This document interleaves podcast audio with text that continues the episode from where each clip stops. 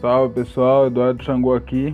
Vou começar a responder as perguntas do pessoal da página, né? Vou começar a fazer esse tipo de vídeo aí, uma vez aí por semana, talvez. Vamos ver. É, a, primeira, a, primeira pergunta que eu tenho aqui é do Felipe Scalese. O que, que ele pergunta? Quais orações que ele pode ou deve fazer diariamente para afirmar o anjo da guarda? É, Felipe, é o seguinte, quem precisa de vela é a gente. Nenhum anjo da guarda, nenhum ser de luz precisa de vela nenhuma, né? O que acontece? A gente acende essa vela para a gente melhorar o contato com o nosso anjo da guarda, né? Fazer ali, estreitar o vínculo é, entre, nós, entre, entre eles e nós, ou nós e eles. Não existe uma oração certa, né? Você acende a sua vela mais alto que a sua cabeça e faça uma oração de, de coração, né? Eu costumo rezar um Pai Nosso, uma Ave Maria, fazer é, não fazer meus pedidos, pedir para que o meu anjo da guarda se aproxime mais de mim, coisa e tal, mas são coisas do coração, cada um faz a sua, né? É, você só faz esse negócio de dever fazer é complicado, né? Porque a gente, a ideia de eu devo fazer é algo meio que obrigatório, né? A gente não na Umbanda a gente não faz nada obrigado, né? É bacana fazer sim, entendeu? Mas a gente não faz nada obrigado na Umbanda. Vamos para a próxima pergunta.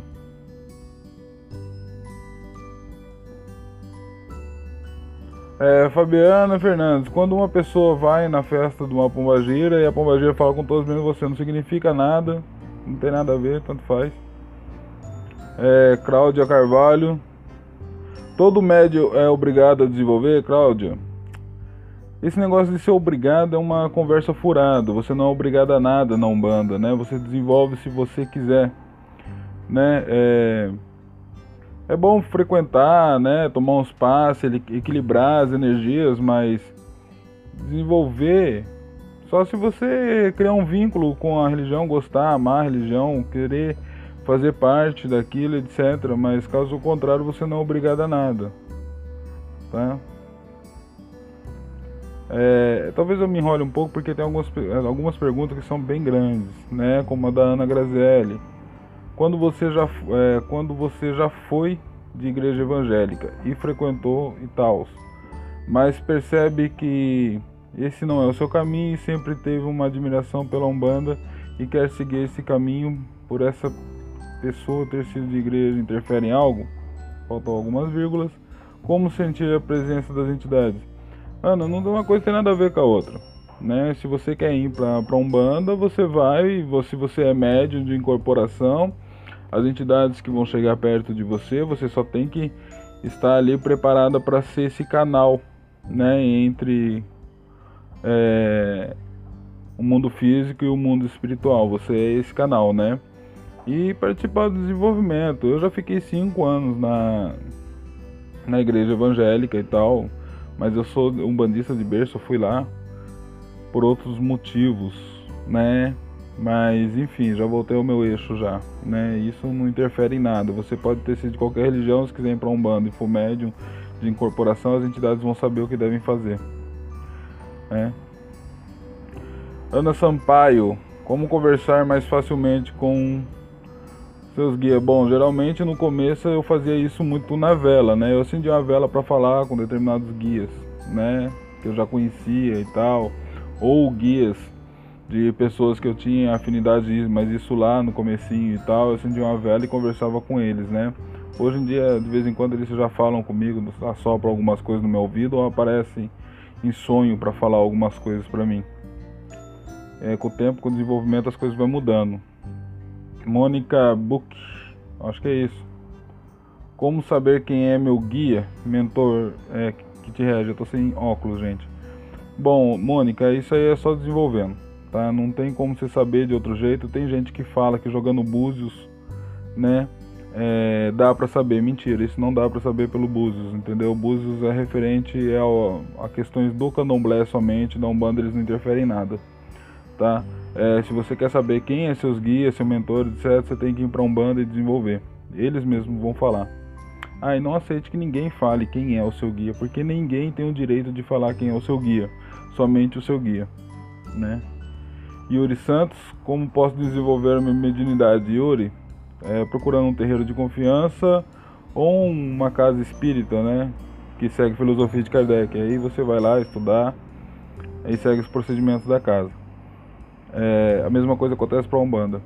E na Jara do Carmo, podia começar com uma história de entidade. É, na Jara, eu não conto história de entidade porque cada entidade tem a sua história. E, por exemplo, uma falange de tranca-rua, por exemplo, pode ter centenas de tranca-ruas ali.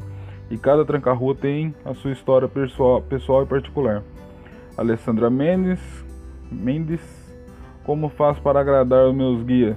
É, você não precisa agradar seus guias, ô, Alessandra. Eles estão trabalhando na caridade, nenhum guia precisa de nada disso, tá? Se porventura você queira é, dar um agrado, entre aspas, coisa que eles não pedem, você pode só acender uma vela para eles lá, para ele, e agradecer, olha, oferecer essa luz, a voz e coisa e tal, coisa e tal. E pronto, mas você não precisa agradar eles não, eles estão trabalhando na caridade, tá? Todo médium é, consciente vão se tornar inconsciente. É Daniela Hirle. Daniela, esse, essa história é bem complexa, porque é o próprio Zélio, a filha de Zélio, se não me engano, ela falava já que não existe mediunidade inconsciente, né? É, tem algumas pessoas que eu confio muito que diz que tem. Bom, eu não sou médium inconsciente, eu sou consciente ou semi-consciente há 18 anos, né? Se isso vai mudar ou não, eu não sei, não posso te afirmar, porém eu particularmente não acredito em mediunidade inconsciente, por mais que meus amigos que eu confie tenham falado nisso. Eu acredito em semiconsciência e consciente. Eu não acredito que é, hoje em dia, por exemplo, tenha necessidade, a ideia de médio inconsciente, coisa que eles falavam que no passado tinha. Bom, as pessoas falam, eu não tenho como comprovar, então eu não acredito. Né? Ana Sampaio, como, é, como sabe se eu passei por um desdobramento durante os sonhos? Bom, eu posso falar pelas minhas práticas. Eu desdobro, quando eu vou desdobrar, meu corpo inteiro começa a formigar, inteiro, da cabeça à ponta do pé. Aí no, nesse momento o perispírito ele descola do corpo e vai dar um rolê, vai visitar algumas pessoas, vai fazer algum trabalho, né? Esse é o meu caso, né? E todas as visões que a gente tem no desdobramento é muito real, inclusive sentir cheiro, ou frio, ou quente, essas coisas que geralmente em sonho a gente não sente, ou não sei, a gente acaba sentindo, né? Eu pelo menos sinto. Gabriel da, da Badim eu nunca entendi direito as linhas das entidades. Como que uma entidade pode ser linha negativa de ter, ter determinado orixá? O que isso quer dizer? É, então, não é que é uma negativa, a gente tá. As pessoas confundem, é, confundem muito com esse negócio de pejorativo. O negativo não é pejorativo, né? É uma linha mais densa, só isso. Que trabalha na densidade, numa densidade ainda maior que uma densidade do, do um Exu positivo. Eu, eu trabalho com o seu meia-noite, que é um Exu negativo de Xangô, e trabalho com Marabô, que é o Exu positivo de Xangô. Porém, o chefe da, da esquerda, como as pessoas dizem, alguma coisa dessa, alguns falam que é balela, mas quem vem dar muitas informações sobre a minha esquerda seu meia-noite, né, que é o Exu negativo de Xangô. Ele trabalha numa questão mais, mais densa ainda que o seu Marabô, né? E eles falam que é esse negativo. Algumas pessoas é como é que vão dizer ah, inventa um monte de coisa. Já escutei cada história sobre esse negócio de, de Exu negativo, que é, eles não têm doutrina e etc e tal. Bom, eu também não vi nada disso ainda, não, não, não me deparei com isso. Laís Nascimento, como posso saber meu orixá de cabeça? Você pode, se você estiver na Umbanda, você vai desenvolver na Umbanda e quando você for para o trabalho na, né, na Seara, trabalhar mesmo, passou pelo desenvolvimento, é, já pode ir trabalhar nesse momento, em algum momento, aliás, o seu guia-chefe, seu caboclo, sua preta velha vai falar quem é o seu seu orixá. Mas esse é o jeito certo na Umbanda, tá? Tem gente que recorre ao búzios, coisa e tal. Mas enfim, é, demora muito na Umbanda, tá? Tem gente que, por curiosidade, acaba procurando o candomblé, mas daí não é bem isso. Né? O candomblé, ele vai falar quem é o seu orixá, mas pro candomblé, né? é, como se você fosse fazer o santo e coisa e tal. Às vezes na Umbanda, o orixá que te rege é outro, porque seu caminho é outro dentro da Umbanda, coisa e tal. Bem complexo. O meu é Xangô na Umbanda e é Xangô também no candomblé, mas isso foi uma coincidência, né? Fábio, Fábio Lima, você gostaria, mas eu não, não tenho o que falar que você não fez uma pergunta. Érica Gualberto, uma percepção da Umbanda sobre o culto Egbé Orum do Candomblé, o culto da comunidade Amigos do Céu ou Amigos Espirituais. Isso está errado, é família espiritual que, que, que significa. Que conosco compartilhando a origem espiritual, mas nem sempre encarnariam conosco. É Érica, é, tem o que está acontecendo? Isso não, não, tem nada a ver com a Umbanda, tá? Isso aí é muito, tá tendo hoje, hoje em dia tá tendo muito enxerto na Umbanda do Candomblé. Tem muita coisa do Candomblé vindo para Umbanda que não faz sentido nenhum. A gente tem que buscar os fundamentos da Umbanda. É, o Egbé Orum é família espiritual, algo assim, né? Não é amigos espirituais que, que fala, né? Que a gente tem uma família espiritual lá no céu. Aí fala sobre é, ah, esqueci o nome do Iku lá. Putz, quando a pessoa nasce para morte, outras nascem Abiaxé e Abiaku, acho que é alguma coisa assim, que também tem outras questões. É, mas isso não tem nada a ver com a Umbanda, tá? Isso aí é um enxerto e uma viagem que o pessoal tá colocando na Umbanda. Não, né? a tradição de Umbanda, a cultura e ritualística, inclusive nas crenças é, do plano maior, são outras, não tem nada a ver com isso. Carvalho Gisele. Como faço para saber, minha pombageira? Vai desenvolver. É, Andresa Saf, gostaria de saber as mesmas coisas que as pessoas perguntou acima, né? Então você já está sabendo. Wilma Castro, gostaria de saber o que é e como é um assentamento. Olha, Wilma, isso é outro problema também na Umbanda. Na Umbanda não existe assentamento, né? Tem gente que faz assentamento de Exu, tem gente que fala até que tem assentamento de Orixá na Umbanda, mas isso não existe na Umbanda, não existe um assentamento, né? Existe uma afirmação do. Uh, uma firmeza do Exu, por exemplo, dentro da tronqueira, mas assentamento é coisa do candomblé. Gabriel Cavalcante, com quantos anos começou o seu desenvolvimento? Gabriel, eu nasci na Umbanda, né? Minha família toda é de Umbanda, meu pai foi feito no Candomblé e tal, eu tenho algumas passagens no Candomblé. Quer dizer, eu tenho não, eu fui lá só por causa né, do, do, do meu pai. Mas assim, desenvolvimento eu acho que eu comecei assim devagarzinho quando eu tinha uns 23 anos, alguma coisa.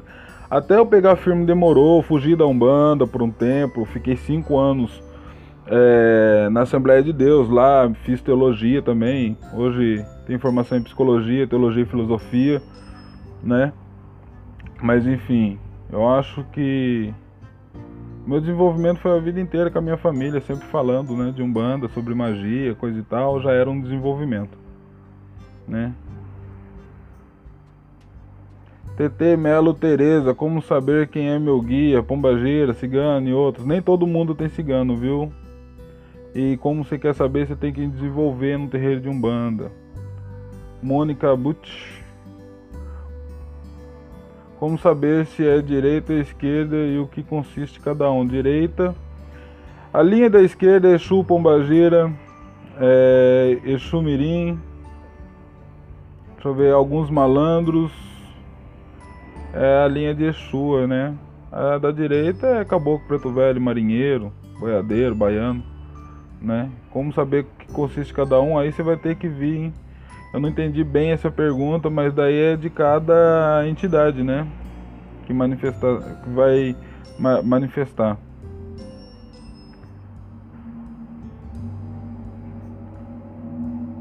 Deixa eu ver aqui, Manu do Vale. Ah, essa eu te respondi já. Mas gente, eu acho que é isso aí. Qualquer dúvida, vocês mandam aí para mim no inbox. Acha lá eu lá no YouTube e compartilha, né? Se inscreva no meu canal lá, Eduardo de Xangô. Vou trazer umas outras lives melhorzinho, ok? Abração a todos, axé.